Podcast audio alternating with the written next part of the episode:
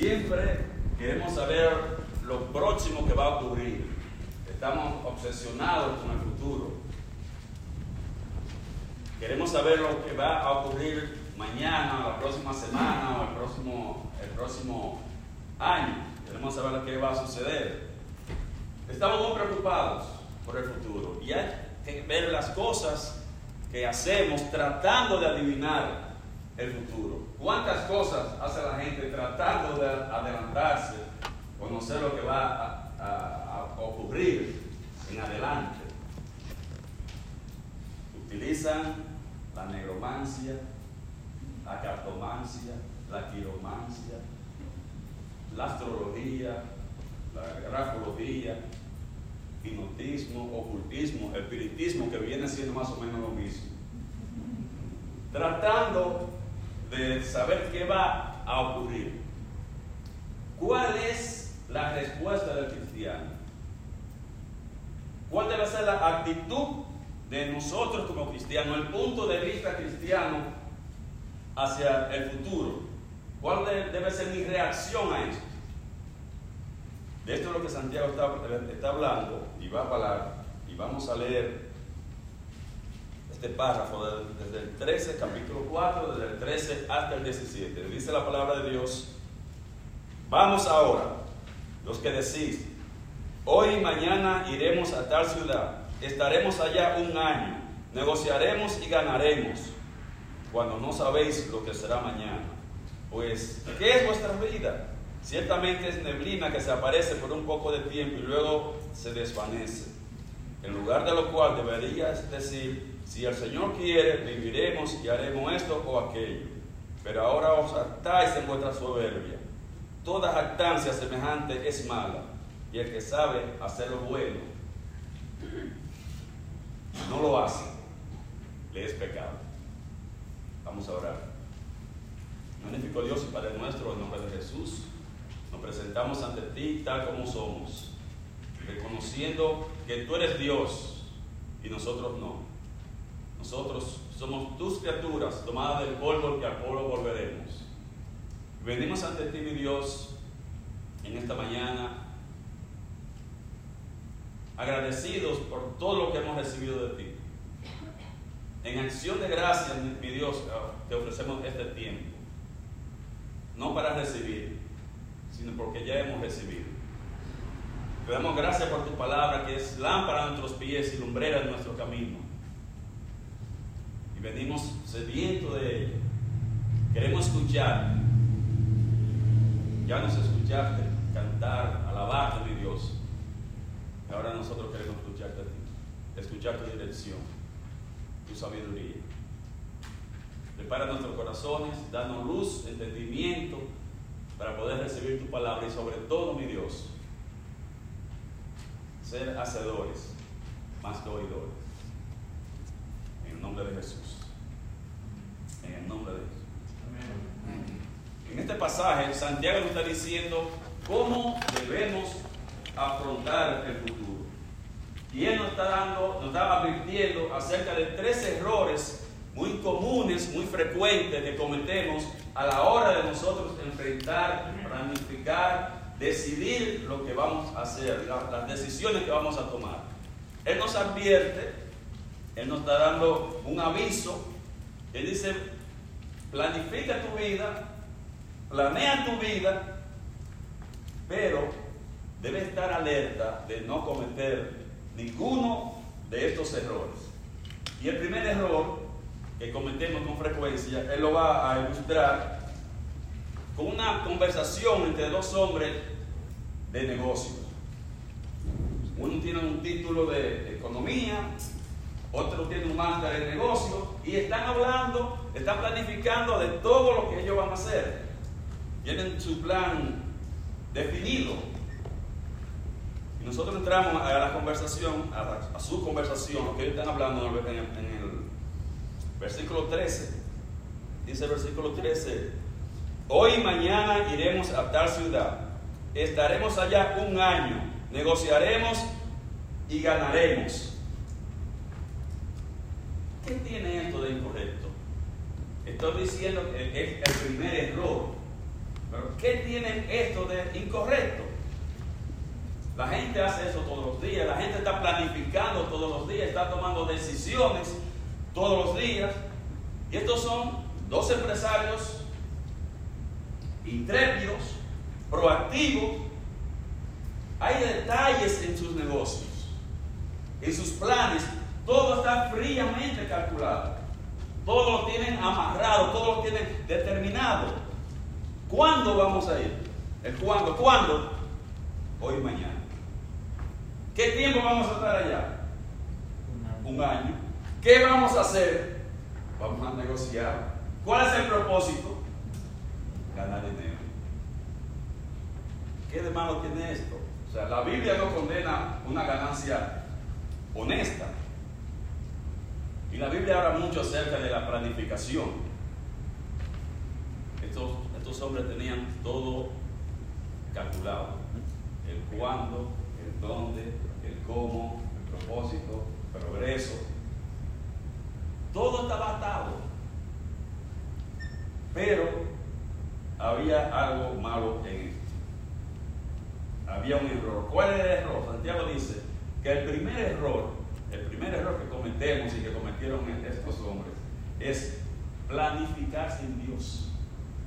Planificar sin Dios. No hay la más mínima mención de Dios en estos planes. Ahí Dios no se toma en cuenta, no se considera a Dios. Ellos sabían lo que querían, ellos sabían cómo lo iban a obtener, pero ellos no consultaron a Dios primero. Que no quiero que malinterprete. La Biblia habla acerca de planificar. Jesús dijo que ningún hombre construye una casa sin primero considerar lo que va a costar. Y el libro de Proverbios dice que si no planificamos, somos tontos, debemos planificar. Pero Él no está hablando de planificar, Él está hablando de presumir sin Dios, estar presumiendo, tomando decisiones sin orar a Dios, sin pedirle a Dios. Es grandioso tener planes, es magnífico tener planes, siempre y cuando esos planes incluyen a Dios. Siempre y cuando usted ore por esos planes. No hay nada incorrecto en lo que ellos hicieron. Todo lo que ellos habían hecho, todo lo que planificaron, lo que habían decidido, todo era correcto. Lo malo fue el olvido.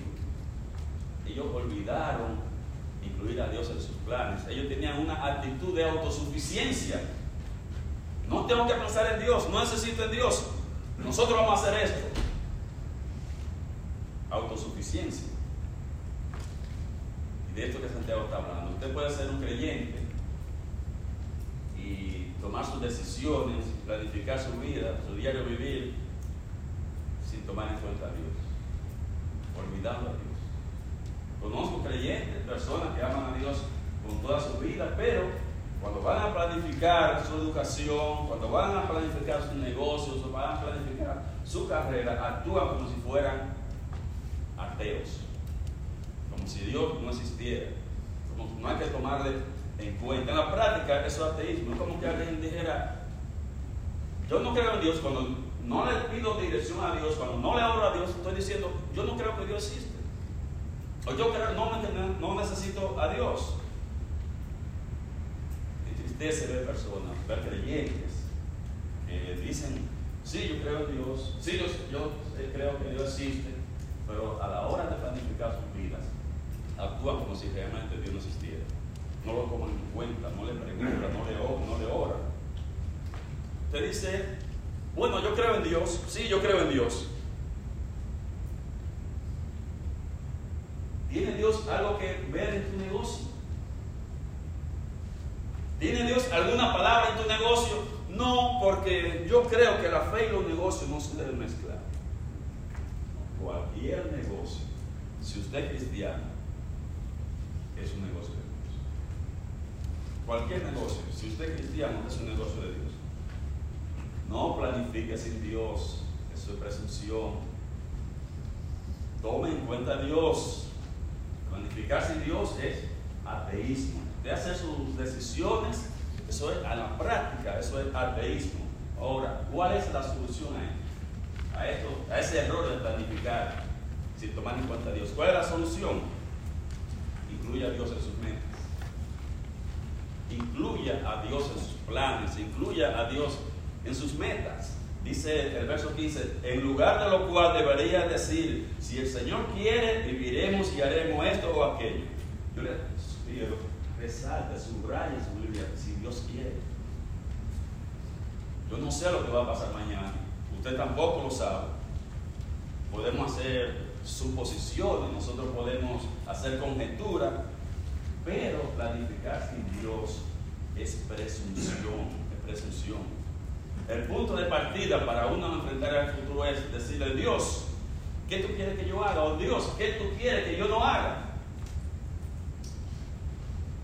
Él dice que todos nosotros debemos expresar nuestros planes con la expresión, si Dios quiere, si Dios me permite, si Dios me da licencia. ¿Puede esto convertirse en un cliché? Claro. Usted lo puede trivializar. Pero no es de esto que él está diciendo, Santiago. Él está diciendo que lo trivialicemos. Él está diciendo que esa es la actitud que, que, debemos tomar. Lo que Dios quiera, sea lo que Él quiera, sea lo que Dios quiera, eso es lo que yo quiero. O sea, yo quiero hacer su voluntad, hacer su voluntad. Hay tres maneras como usted puede enfrentar o responder a la voluntad de Dios usted puede hacer referencia a la voluntad de Dios. Eso es lo que está haciendo aquí, hablando de la voluntad de Dios. Yo sé que Dios tiene una voluntad, yo reconozco esto, yo acepto esto, que Él tiene una voluntad. O sea, hago referencia, me refiero a la voluntad de Dios. Pero también puedo hacer deferencia, tratarlo con deferencia, tratarlo con respeto. Yo sé que Dios tiene, que la voluntad de Dios es buena, es agradable, y es perfecta. O también puedo hacer preferencia de la voluntad de, la voluntad de Dios. Lo que más quiero en mi vida es la voluntad de Dios. O sea, yo puedo hacerme referencia, referirme, yo puedo hacer deferencia o la preferencia. Lo que más quiero en mi vida es la voluntad de Dios. Dice Proverbio 16, 1. Del hombre son las disposiciones del corazón, mas de Jehová es la respuesta de la ley. Nosotros podemos hacer nuestros planes, pero Dios es el que tiene la última palabra. El hombre propone y Dios dispone. Dice el, mismo proverbio, ahora en el verso 9, 16, 9, el corazón del hombre piensa su camino, mas Jehová endereza sus pasos. El segundo error que cometemos y cometieron estos hombres es presumir del mañana. Presumir del mañana. O sea, tomarlo al mañana como una garantía, asumir que yo voy a estar para siempre, que siempre voy a tener mi vida. Dicen los versos 14 y 16, cuando no sabéis lo que será mañana, porque ¿qué es vuestra vida?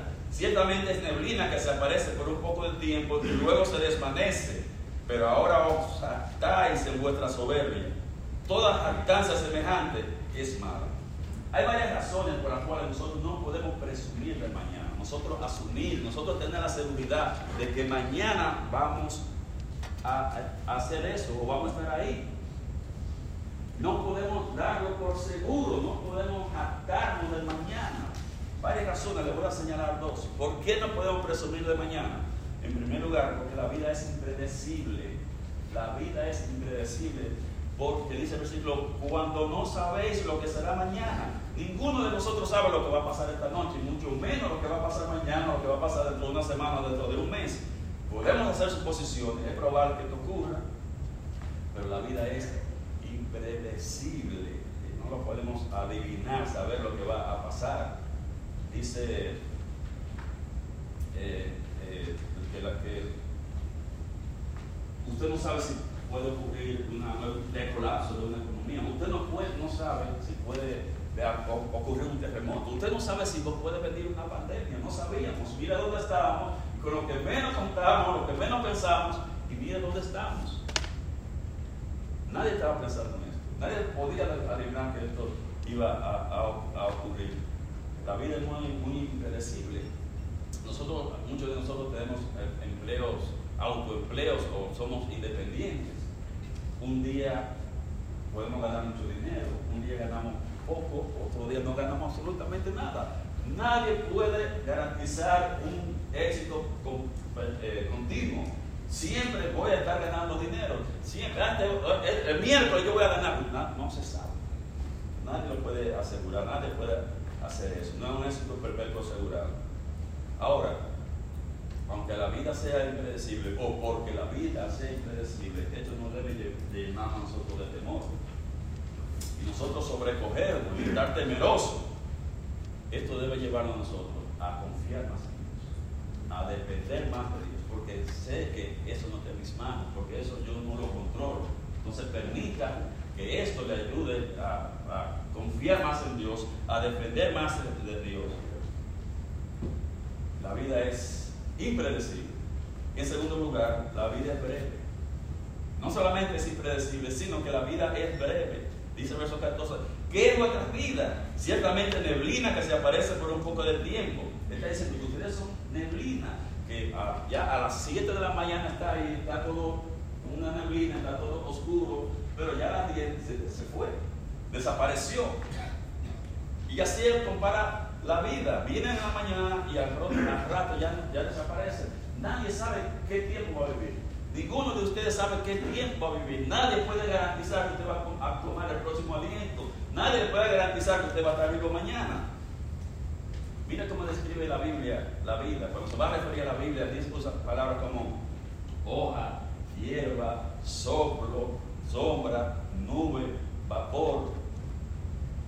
La vida es muy corta y se pasa muy rápido del volante de un carro a una silla de ruedas, a pañales, dignidad, decaer. La vida es breve, así que tenga cuidado y no para presuma de que tiene el resto de su vida por delante yo tengo seguridad de que voy a estar para siempre en la vida. Y no de mañana por seguro, sabe qué va a pasar mañana. Dice Isaías 56, 12. Venid, dicen, tomemos vino, embriaguémonos de sidra y será el día de mañana como este, o más excelente. ¿Ustedes conocen a alguna persona que tiene esta actitud? La vida es grandiosa. Vamos a beber, vamos a bailar, vamos a fiestar. El día de mañana va a ser mejor. Santiago está diciendo que es una actitud tonta hacia la vida. Es una actitud tonta. Usted no puede presumir qué va a hacer mañana. Usted no puede tener esa garantía. Dice el Proverbio 27.1, no te hartes del día de mañana porque no sabe qué dará de sí el día. Nosotros amamos anunciar nuestras, nuestras metas, el próximo año voy a hacer esto, el próximo año voy a hacer otro. Y esto puede ser una declaración tanto de fe como una declaración de jactancia. Voy a, mañana voy a hacer esto, o voy a hacer tal cosa. Y eso puede ser tanto una declaración de fe como una declaración de jactancia. ¿Qué hace la diferencia? El motivo. ¿Por qué usted está diciendo eso? ¿Por qué tú estás dando por garantía? ¿O con quién tú estás contando para, para, para eso? ¿Te estás asegurando? ¿Estás confiando en ti? Eso es jactancia. Tú estás confiando en Dios por fe. Es una, es una, es una declaración de fe. Y Dios dice que es magnífico tener metas, tener planes, pero Él dice, déjame saber lo que yo pienso de, de, de, tus planes.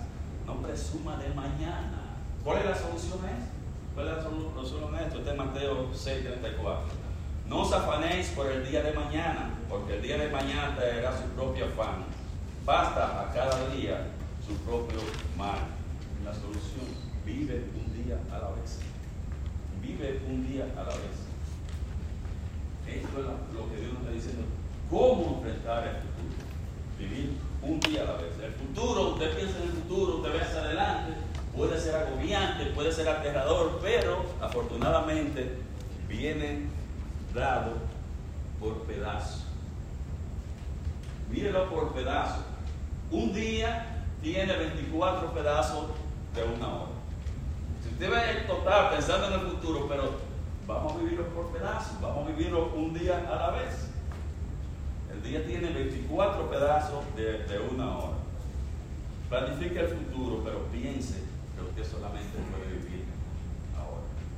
Planifique el futuro. Hay que hacer planes. Es tonto no planificar, pero piense que usted puede vivir ahora. Yo no puedo vivir mañana, yo no puedo vivir el futuro, usted tampoco. Solo puede vivir hoy. Hoy es todo lo que yo tengo. Hoy es todo lo que yo puedo dar en el presente, no el mañana. Dijo John Lennon que la vida es todo lo que nos pasa mientras nosotros estamos planificando otra cosa. Esa es la vida. Todo lo que nos va pasando mientras nosotros estamos planificando otra cosa. nosotros empezamos a planificar, ya estamos en octubre, estamos en noviembre, estamos planificando ya que vamos a hacer en enero, entonces nos perdemos la Navidad. No comete el error, no comete el error de planificarse en Dios. No comete el error de presumir del mañana. Yo no sé si yo voy a vivir mañana, yo no sé si voy a vivir la próxima semana. No debo asumirlo presente todo lo que tenemos, el presente todo lo que nosotros podemos dar, es el, día que Dios me ha dado para, para disfrutar. Y obviamente, aunque el futuro es inseguro, aunque el futuro es incierto, tampoco esto debe llenarnos de pánico, debe llevarnos de temor, sino que es un motivo para nosotros confiar en Dios. Así es como se enfrenta el futuro. Yo no sé lo que me trae el futuro, pero yo sé quién me lleva al futuro. Entonces, que esto me permita confiar más en Dios. Dice el Salmo 35, 15, en tus manos están mis tiempos. Esto es lo que Santiago está hablando.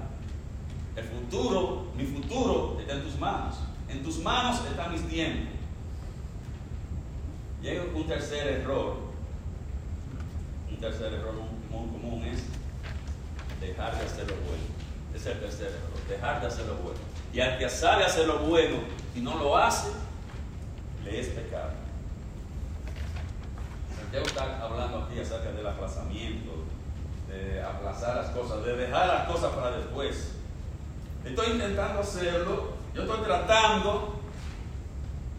Nunca nadie va a hacer, va a hacer nada mientras esté diciendo, yo estoy tratando, yo estoy tratando. No, yo estoy buscando de Dios, pero a veces da deseo de preguntar, ¿cuándo tú vas a terminar la búsqueda? ¿Cuándo tú vas a dejar de buscar? Yo estoy buscando, yo estoy buscando, y se pasan los años y siempre está buscando estemos diciendo, no, yo estoy tratando, yo estoy tratando, el que está tratando nunca va a hacer nada. Empieza, empieza a hacer.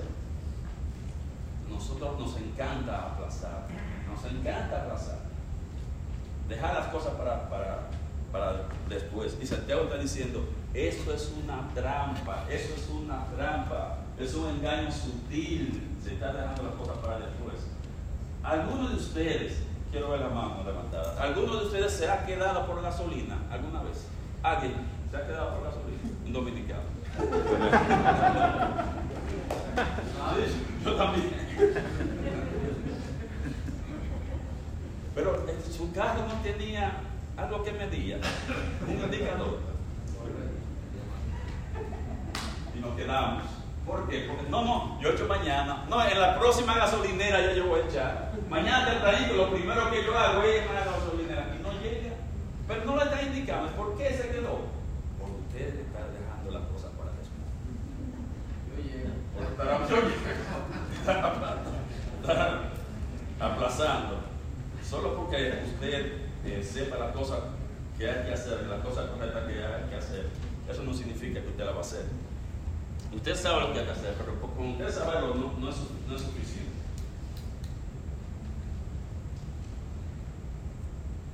¿Cómo definimos el pecado? Cuando hablamos de pecado siempre estamos pensando en cosas malas, en cosas graves, en asesinato, en adulterio, en robo, en chisme, pero esos son pecados de comisión. Estos son pecados que usted comete, no que va a recibir una comisión por, por, hacerlo. son pecados que usted comete, pecado de comisión, pero hay otro tipo de pecado y es el pecado de omisión, de omitir, que usted deja de hacerlo, que usted no lo hace. Usted sabe que hay cosas que hay que hacerlas, usted sabe que hay cosas que hay que hacerlas y usted no las hace. Yo puedo estar sin hacer nada y estoy pecando. Puedo estar así, sin hacer nada y estoy pecando. ¿Por qué? Porque hay cosas que yo debería estar haciendo. Hay cosas que yo debí haber hecho y yo no la, no la, hice. Entonces, no he hecho nada, pero estoy pecando, sin hacer nada. Por eso estoy, estoy pecando. Tal vez usted puede estar en una iglesia legalista. Bueno, yo no fumo, yo no bebo, yo no bailo, yo no soy mujeriego. Pero se ha olvidado de Dios. Se ha olvidado de Dios. Si el cristianismo es mucho más que simplemente evitar lo malo. Eso es cristianismo, no hacer, no hacer, no hacer, no. Hay que hacer. Y si no lo hacemos, es pecado. Si el no hacer, si la vida cristiana fuera simplemente no hacer cosas, fuera una lista de no, de no, de no, entonces todos los muertos fueran cristianos. Todos los muertos se salvaron porque ellos ninguno hacen de nada. Entonces no es no hacer, no es no hacer. Hay cosas que hay que hacer. Y si no hacemos, eso es pecado. Es una trampa sutil. Un día de esto, no un día de esto, un día de esto sí. No, usted verá un día de esto, yo voy a tomar las cosas de Dios en serio. No un día de esto, yo empiezo en un ministerio. Un día de esto, yo voy a la escuela dominical. Un día de esto, y siempre está tratando. Yo estoy tratando y no me termina dice Santiago, y el que sabe hacer lo bueno y no lo hace, es pecado. Dice eh, la, la, solución a esto, está en Proverbio 3, 27 y 28. La solución es hazlo ahora. Dice el Proverbio, Proverbio 3, 27 y 28. No te niegues a hacer el bien a quien es debido cuando tuvieres poder para hacerlo no digas a tu prójimo, anda y vuelve y mañana te daré cuando tiene contigo que darle. Si alguien viene donde usted y usted le, y le pide un favor, no le diga, mira, yo, lo voy a pensar, o es posible, déjame ver si yo lo consigo, yo voy a hablar con mi, con mi primo, vuelve más tarde. Cuando está ahí, cuando está ahí, simplemente al, al alcance del bolsillo. Hágalo. No lo deje para después. Usted no sabe tal vez la urgencia, la necesidad con que ve este hermano o esa persona, tal vez no, aunque no sea hermano, pero si usted le puede servir a los no creyentes, se le sirve. El ministerio es hasta los creyentes, hasta los no, creyentes. Tal vez con la, urgencia, porque necesita un medicamento, y usted le pone, no, vuelve mañana cuando usted puede resolverlo, y ya mañana su familia se murió porque no puede comprar una receta. Entonces, ella está diciendo, no, deje para lo, que puede hacerlo ahora, hazlo inmediatamente. No le esté dando larga. Hay tres cosas que usted puede hacer con su vida. Hay tres cosas que usted puede hacer con su vida. Usted puede, usted puede gastarla. Usted puede desperdiciarla. O usted puede invertirla. Hay muchas maneras de usted gastar su vida. Y los anuncios de la televisión le van a decir cómo hacerlo, cómo usted gasta su vida, cómo se gasta su tiempo, cómo usted gasta su dinero. Usted puede desperdiciar su vida tratando de buscar cosas, de ganar cosas, de alcanzar fama, popularidad, fortuna. O usted puede invertirla. Usted puede invertir su vida. Usted la puede desperdiciar, usted la puede gastar o usted la puede invertir el mejor uso que usted puede hacer de su vida es invertirla en las cosas que van a durar para siempre. ¿Cuáles cosas van a durar para siempre? La palabra de Dios y las personas. Amén. Eso va a durar para siempre. Las personas van a vivir para siempre en uno de dos lugares, pero van a vivir por la eternidad. Dependiendo de lo que yo haga con mi vida, cómo yo invierta en mi vida, va a depender dónde yo voy a pasar la eternidad. ¿Qué dice la palabra de Dios? Efesios 2, del 8 al 10. Porque por gracia son salvos por medio de la fe. Y esto, el ser salvo por gracia, y esto, el ser salvo por gracia, no es de vosotros, pues es un don de Dios. No por obra para que nadie se gloríe. O sea, primero, invierte muy bien en lo que está diciendo la palabra de Dios. Fe, poner la fe. Poner la fe en Cristo Jesús. es la mejor inversión que puedo hacer con mi vida. Y luego sigue diciendo el 10. Porque somos hechura suya, creado en Cristo Jesús para buenas obras. Primero, dice la palabra de Dios, que yo pongo mi fe y luego las obras. Pongo mi fe, eso va a determinar dónde voy a pasar la eternidad y qué recompensa de ese verso 10 yo voy a recibir en la eternidad. Depende de cómo yo haya invertido mi vida. No importa lo mucho que usted viva, si usted no va a hacer nada con su vida. No importa lo mucho que usted viva, si usted no va a hacer nada con su vida. Una vida que se está gastando, una vida que se está desperdiciando. ¿Qué nos importa a nosotros? ¿En qué estamos nosotros preocupados? Por la duración. ¿Cuánto tiempo yo voy a vivir? ¿Cuánto tiempo yo quisiera vivir? Pero Dios está enfocado en la donación, no en la duración. ¿Qué tú vas a hacer con tu vida? ¿Qué tú estás haciendo con tu vida? ¿Estás haciendo que tu vida importe? ¿O simplemente le estás gastando en cosas no esenciales, cosas que no van a durar para siempre? Dios dice, haz que tu vida importe, haz que tu vida cuente, pero haciéndolo ahora, no dejándolo para después. ¿Usted recuerda la historia de Jesús, la que Jesús contó una historia acerca de los talentos? Que a, tres personas, su Señor le dio, a uno le dio un talento, a uno le dio cinco, a otro le, dio diez. Los dos duplicaron ese dinero y otro lo enterró. Cuando él vino, su, su amo vino, su señor vino a reclamar que habían hecho con, el dinero,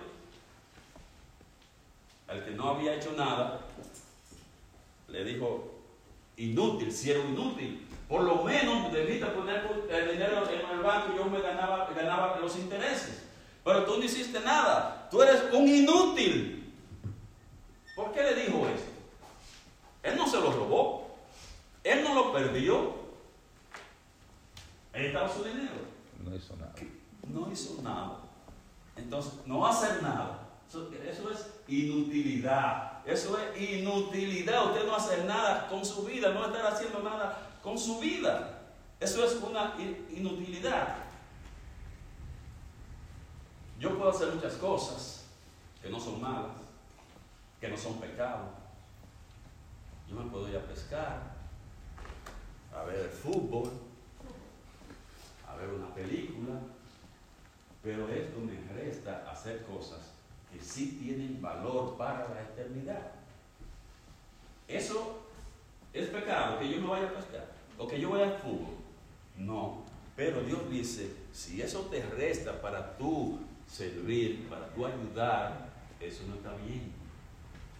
Eso no es correcto. Todo me es lícito, pero no todo me conviene. Todo me es lícito, pero no todo e-, edifica. Cualquier cosa que usted quiera hacer para el Señor, hágalo ahora. Hágalo ahora. Empiece mañana. O tal vez hay cosas que usted puede empezar hoy, mismo. No que el próximo mes, no que el año que viene. Usted quiere, está pensando, quiere eh, presentarle salvación, el plan de salvación a alguien, hágalo ahora. Ahora. Esa puede morir mañana. O usted se puede morir mañana. Y esa, y esa persona se perdió. Usted quiere, está pensando invitar a una persona a la iglesia. Pues hágalo ahora, tráigalo el domingo. No espere a, madre. Tráigalo el domingo. Hágalo, hágalo ahora. está pensando unirse a un ministerio, está pensando dar clase en la escuela dominical, que necesita personas, hágalo ahora. Necesita empezar a ofrendar, hágalo ahora. Usted no puede presumir de, mañana. Dice segunda a los Corintios 6.2, en tiempo aceptable te he oído y en día de salvación te he socorrido. He aquí ahora el tiempo aceptable, he aquí ahora el día de salvación. ¿Cuándo es el mejor tiempo para acercarnos a Dios? ¿Cuándo es el mejor día para yo entregarle mi vida a Dios, a Jesús? Ahora. Es el mejor día. Es el día, el tiempo aceptable. El día de salvación. El mejor momento es ahora, no es mañana. Mañana es el día del diablo. Hoy es el día de Dios. Mañana es el día del diablo. El diablo te va déjalo para mañana. Tú lo haces mañana, no porque andar de prisa, hazlo mañana. Todavía tú estás joven, tú tienes toda tu vida por delante. Tú lo haces mañana y mañana te sorprende la muerte. Y te perdiste. Lo que va a hacer, hazlo hoy. Jesús contó una, historia, está en Lucas, en capítulo 12, de un señor, vamos a leer a partir del verso 16, él contó esa historia de, de un tipo que fue muy exitoso, pero hizo decisiones muy tontas. Él cometió los mismos errores que Santiago está advirtiéndonos. Los mismos tres errores que Santiago está advirtiendo. Este muchacho, este sujeto, lo cometió. Cometió los mismos errores. Él planificó sin Dios. Él presumió de mañana y no hizo lo correcto. Voy a leer Lucas 12, del 16 al 20. Dice la palabra de Dios. También se refirió una parábola diciendo, la heredad de un hombre rico había producido mucho. Y él pensaba dentro de sí diciendo, ¿qué haré? Porque no tengo dónde guardar mis frutos. Y dijo, esto haré. Derribaré mis graneros y los edificaré más grandes. Y allí guardaré todos mis frutos y mis bienes. Y diré a mi alma, alma, muchos bienes tienes guardados para muchos años. Descansa, come, bebe, regocíjate. Pero Dios le dijo, necio, esta noche tú firmas con los cachorros.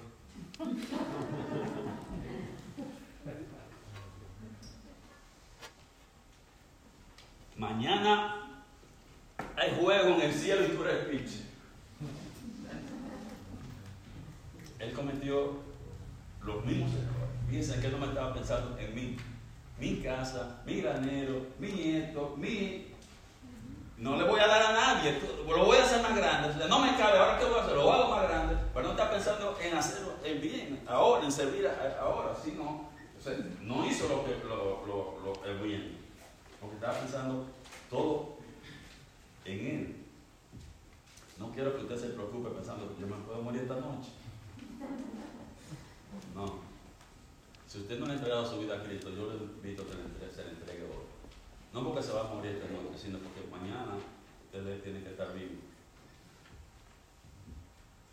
Nosotros realmente ninguno puede, tenemos la garantía de, de, que va a estar aquí mañana. Por eso, cuando usted vaya a planificar el mañana, cuando usted vaya a hacer, a hacer sus planes, primero, usted debe hacer esas tres cosas. Primero, planifique con Dios. Tenga Dios en, en Segundo, no presuma de mañana. Y tercero, no aplace. No espere para hacer las cosas correctas. No quiero terminar sin antes preguntar si hay alguien aquí en esta mañana que no le ha entregado su vida a Cristo. Invitarlo a hacerlo hoy. Hoy es el. La Biblia, hoy es el día de, de salvación te acercaron. Hay alguna persona en esta mañana, no lo conozco a todos, no sé quién, lo que han hecho su decisión, quién no la ha hecho, quisiera hacer, hacerlo ahora y entregarle su vida a Jesús, decirle, Jesús, yo quiero entregarte mi vida ahora. Yo no sé lo que va a pasar mañana, yo no sé si yo voy a estar vivo mañana, no sé qué tiempo yo voy a vivir. Yo quisiera entregarte mi vida hoy, yo que eh, perdones mis pecados, yo quiero que, que, que tú dirijas mi vida. Alguien quisiera dar ese paso si no lo ha hecho y levantar su mano y decir, ora por mí, yo quiero entregarle, entregarle mi vida al Señor. Quiero, no sé lo que va a pasar mañana. Todos han su vida al Señor, pero tal vez algunos de ustedes ya lo han hecho, si han entregado su vida al Señor, pero no están haciendo nada. No, están, no han pasado ningún ministerio. Simplemente están dejando pasar la vida están sentados en la grada. Entonces, tal vez usted quisiera que oraran por ustedes. Yo creo que oren por mí. Yo he, estado mucho tiempo en la iglesia, no he estado sirviendo. yo quisiera eh, ya empezar a dar ese paso, a tomar esa decisión. Yo sé que he pecado, yo no hacer nada con mi vida, yo desperdiciar mi vida. Algunos de ustedes quisieran decir, ore por mí, yo quiero que Dios la bendiga, Alguien quiere decir, ore por mí, yo quiero servir, Dios te bendiga, Dios bendiga, yo quiero.